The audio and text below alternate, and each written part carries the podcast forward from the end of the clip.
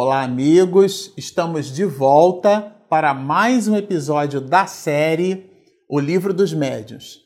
Antes, nós gostaríamos de fazer um convite a vocês. Nós estamos aqui com a camisa do movimento Você e a Paz. Como vocês sabem, o nosso embaixador da paz é nada mais, nada menos que o nosso querido Divaldo Pereira Franco. E por que estamos gravando este episódio na cidade de Paulo de Tarso, né, na cidade de São Paulo? Ele, Divaldo, estará conosco no dia 10 de novembro. Esse episódio vai ao ar né, para vocês antes do dia 10. Então, agora, no dia 10 de novembro, Divaldo, a partir das 17 horas, isto é, a partir das 5 horas da tarde, no Ibirapuera, no espaço chamado de Oscar Niemeyer, ele, Divaldo, estará conosco convidando-nos a todos ao movimento Você e a Paz, às reflexões sobre a paz. Seja você a paz que você quer ver no mundo. Então fica aí o convite através desse emblema, através dessa camisa que a gente vai deixar aí como estímulo para o episódio do dia de hoje. Bom, se você está nos acompanhando no canal, você se recorda que nós terminamos o episódio anterior iniciando o capítulo 1 da parte segunda, aonde Kardec fala sobre a ação dos espíritos sobre a matéria. E ele, no, no, item 50 e no item 51, que são os itens que terminam é, o episódio, o capítulo 4 da primeira parte, né? Nesse capítulo 1 da segunda parte, Ação dos Espíritos sobre a Matéria, ele vai falar para nós do perispírito, dizendo-nos que o perispírito, e terminamos o episódio anterior assim, seria a chave para o entendimento de muitas das patologias e problemas de encrencas dos nossos corpos, corpos físicos, né? Poderemos dizer assim. Então, é, ele diz-nos é, categoricamente, ao final do item 53, que a alma nunca se desliga do seu perispírito.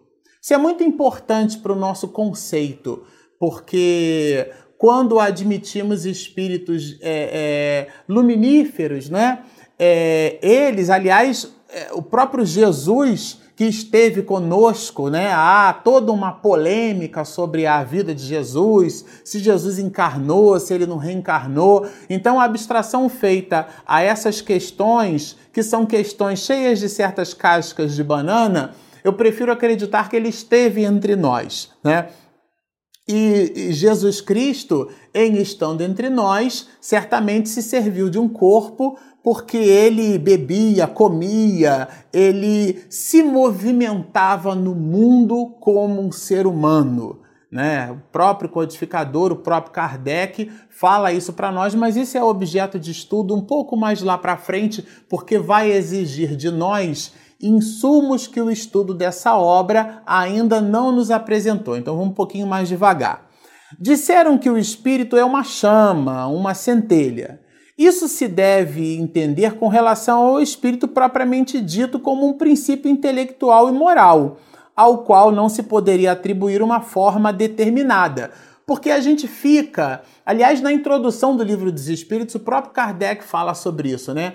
Para designar coisas novas são necessários termos novos. Então a palavra que a gente utiliza, ela é muito importante para determinadas terminologias. Se a gente chama o espírito de chama, né, e sendo o fogo uma, uma propriedade, uma exacerbação da própria matéria, seria, por analogia, dizermos que o espírito também é matéria, mas o espírito é imaterial. Então, toda associação carrega sempre um certo grau de empobrecimento. É, numa certa oportunidade passada, eu fui ao médico ortopedista, né? Estava ali com um problema no joelho e eu percebi a aflição implícita do médico. Ele não fez isso assim de à, vista, não é, em explicar para mim a patologia ou o conjunto ali de restrições que a gente possuía na articulação, sem pesar muito a mão em terminologia médica. E quando ele assim o fazia, ele também tinha a preocupação de passar a informação nessa analogia também sem é, é sem trazer prejuízo para a mesma informação. Para ficar fácil da gente entender, se você usa, por exemplo, da informação para explicar o que é verde claro ou verde escuro para um cego de nascença, você pode querer colocar a mão dele numa água morna, numa água fria, para explicar o que é, o que é mais, mais escuro, o que é claro. Aquilo é uma analogia. É uma analogia, mas você ainda não será capaz de explicar para ele o que, é verde claro e o que, que é verde escuro. Existem formas de explicação, mas todas elas visitam uma certa analogia. E a analogia é sempre um certo grau de empobrecimento do conceito.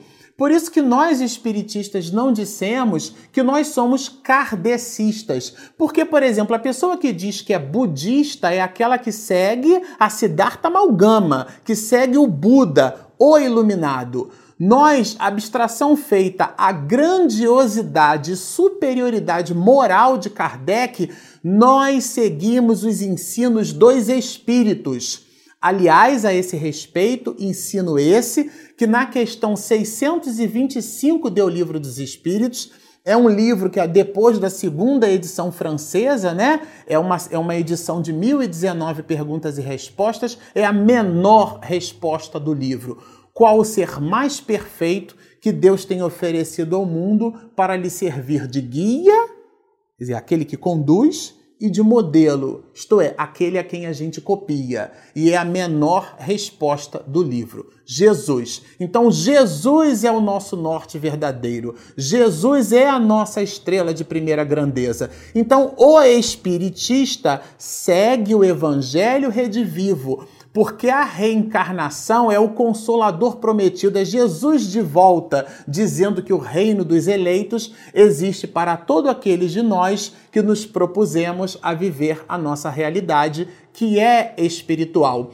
Isso é um conceito. Então, quando dissemos que somos kardecistas, estamos utilizando uma terminologia dizendo que seguimos a Kardec.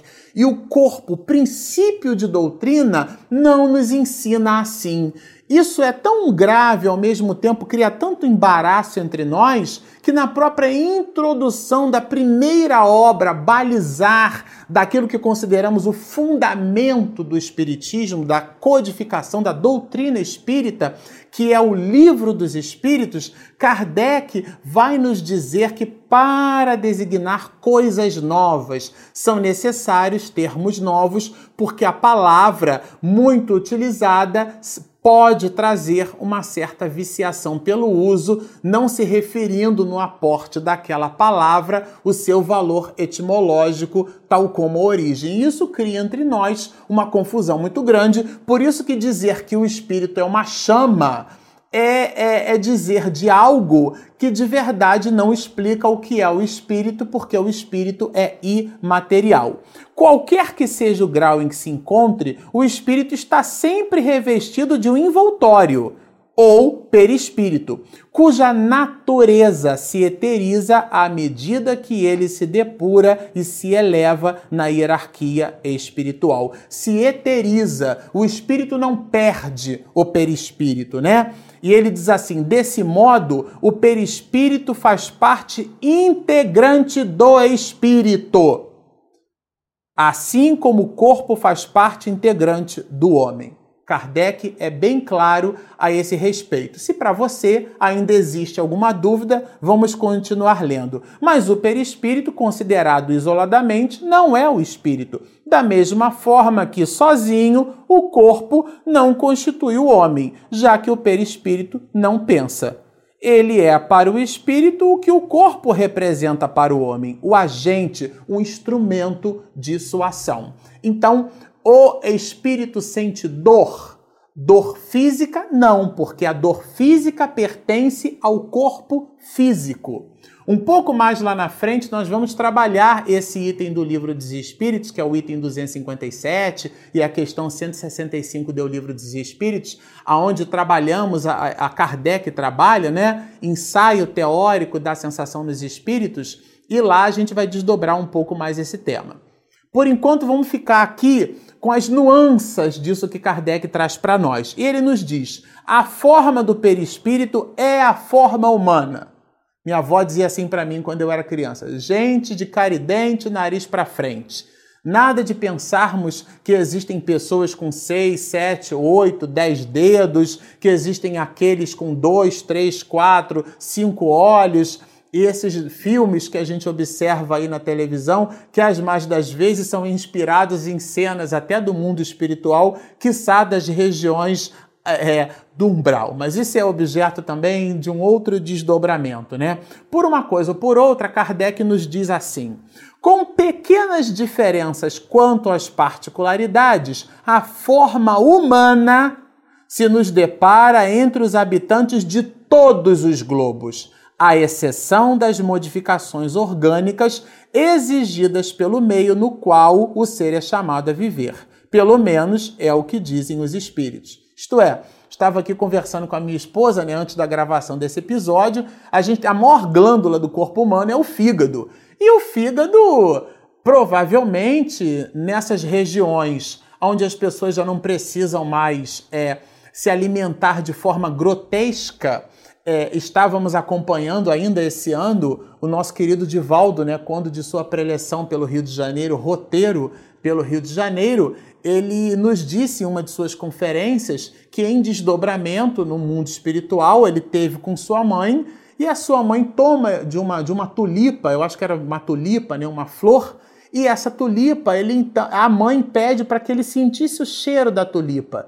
E na hora que ele respira, a tulipa se desagrega e ele sente aquela energia invadindo toda a sua realidade perispiritual, ao mesmo tempo em que sorve aquelas energias benfazejas, diante de sua vista, a tulipa que sua mãe toma recompõe-se e ele fica ali maravilhado com aquilo. Quer dizer, existe certamente em regiões ditosas outros mecanismos de alimentação.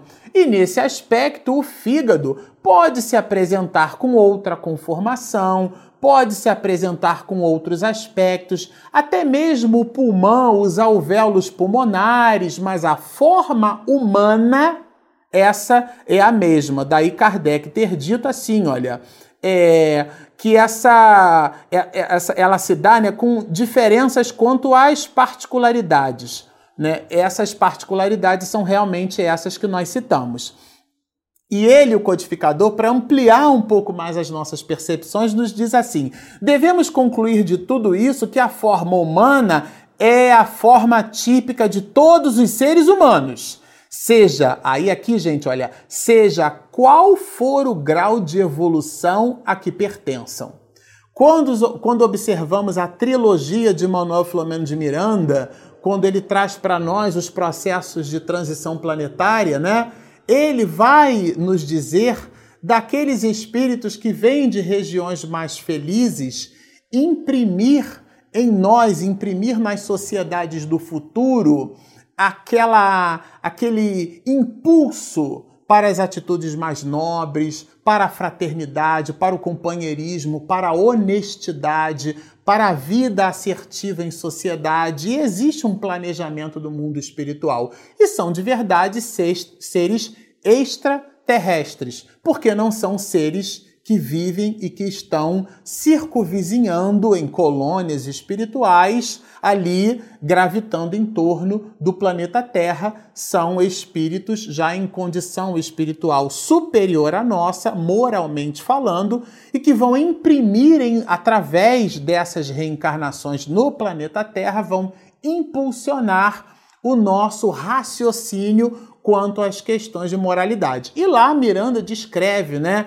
os olhos um pouco maiores, as mãos com dedos um pouco mais alongados, mas ainda assim, dentro desse formato que eu brinco aqui, que minha avó dizia, gente de caridade e nariz para frente. Isto é, nada de pensamentos e de, de situações estapafúrdias, e Kardec aqui é muito claro é a forma humana que é a forma típica de todos os seres, seja qual for o grau de evolução a que pertençam.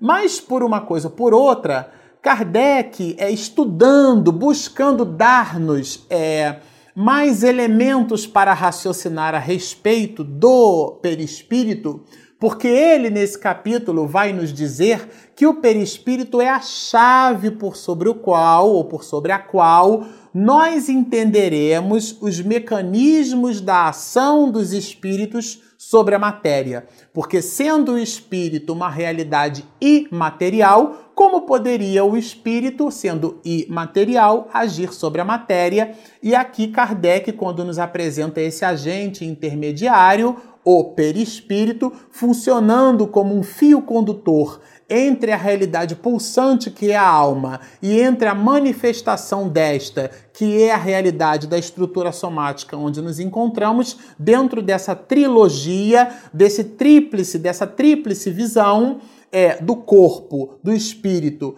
e do perispírito, nós passaríamos a entender esses mecanismos. Nos diz assim o codificador: é graças a essa propriedade do seu envoltório fluídico que o espírito pode fazer-se reconhecer quando necessário, tomando a aparência exata que tinha quando vivo, até mesmo com os defeitos corpóreos que possam servir de sinais para o reconhecerem. Isso aqui é maravilhoso, né? Porque às vezes a pessoa traz é, um determinado traço e aquele traço físico pode de alguma forma compor o seu traço de caráter. Um bigode, por exemplo, muito avantajado, ou um, um, determinado objeto que a pessoa sempre fizesse questão de portar ou de usar. E dentro de uma aparição, dentro de um fenômeno de efeitos físicos, por exemplo, né?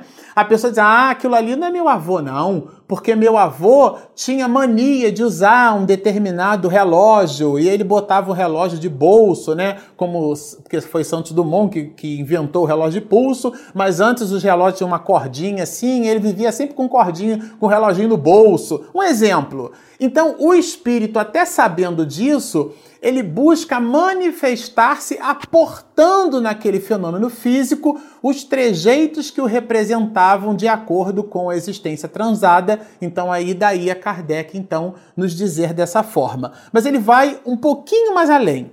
Ele diz assim, ó, dissemos que embora fluídico, o perispírito não deixa de ser uma espécie de matéria. Dissemos isso aqui em episódios anteriores.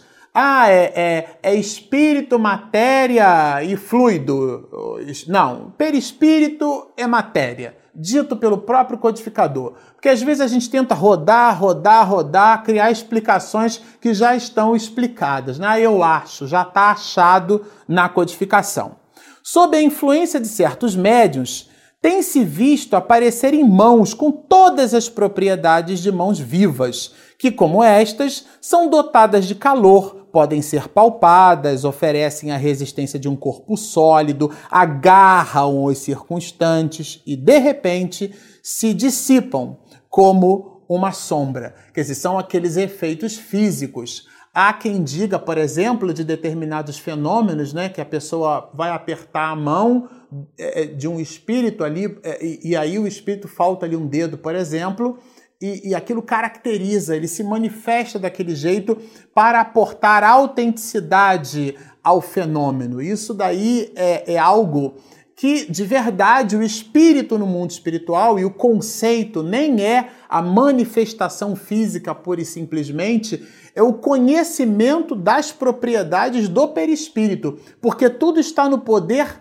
da mente. Então ele busca manifestar-se desse jeito e pela plasticidade do perispírito, ele, espírito, consegue, utilizando-se da plasticidade do perispírito, que é material, conseguir dentro de um dinamismo fluídico, né? E a gente colocou aqui vaporoso, pela analogia que a gente tem em cima de palavras para oferecer é, analogia e conhecimento a essa questão. O espírito poderia, então, pela plasticidade do perispírito, escolher forma para estabelecer é, assertividade na sua comunicação. Mas o, o, o codificador ele por ser muito autêntico e um professor é, de sua época, para que a gente não divague na, nessas é, e crie elucubrações, ele no item 58 ele é bem assertivo. A natureza íntima do espírito propriamente dito, isto é, do ser pensante, nos é inteiramente desconhecido. Ponto.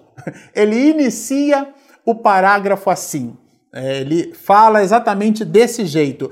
Ele se nos revela pelos seus atos, né? E esses atos não podem impressionar os nossos sentidos a não ser por um intermediário material. Esse intermediário material é então o perispírito.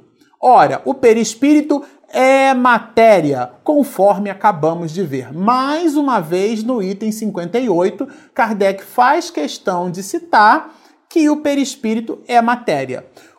E aqui, gente, vai o eixo por sobre o qual todo o capítulo primeiro se movimenta, porque até então ele vem estabelecendo linhas de raciocínio para o nosso entendimento. Se a gente quisesse pretensiosamente estabelecer uma culminância, é essa linha de raciocínio. Olha, considerada dessa maneira, quer dizer, entendendo que existe o corpo físico, que existe a realidade imaterial que é o espírito, e existe o agente por sobre o qual o espírito manifesta o seu pensamento, que é o perispírito, considerada dessa maneira, facilmente se concebe a ação do espírito sobre a matéria. Aqui é a culminância do entendimento desse capítulo.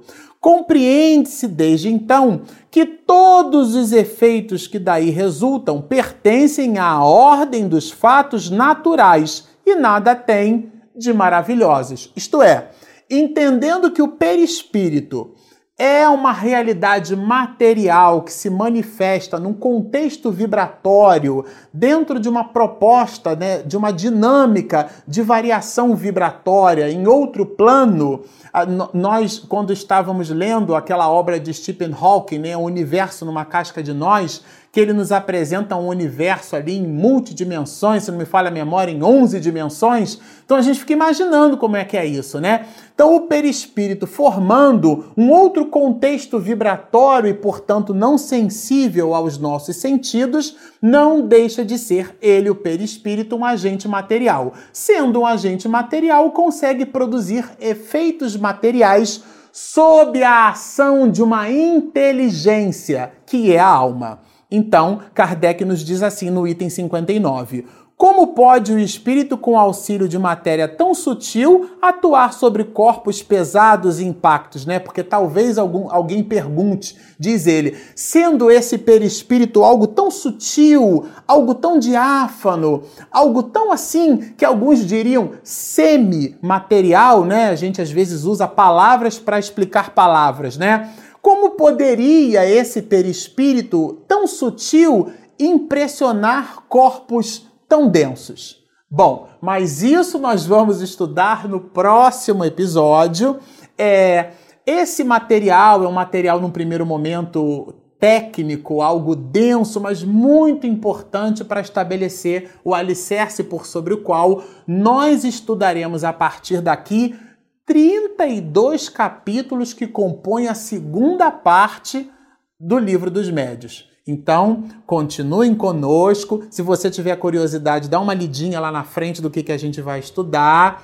Postem os seus comentários. Se você ainda não se inscreveu no nosso canal, clica ali embaixo e inscreva-se. Do ladinho tem um sininho. Quando a minha esposa faz aquela edição caprichada, posta o material, o motor do YouTube vai sinalizar você. Sigam-nos, portanto, e muita paz.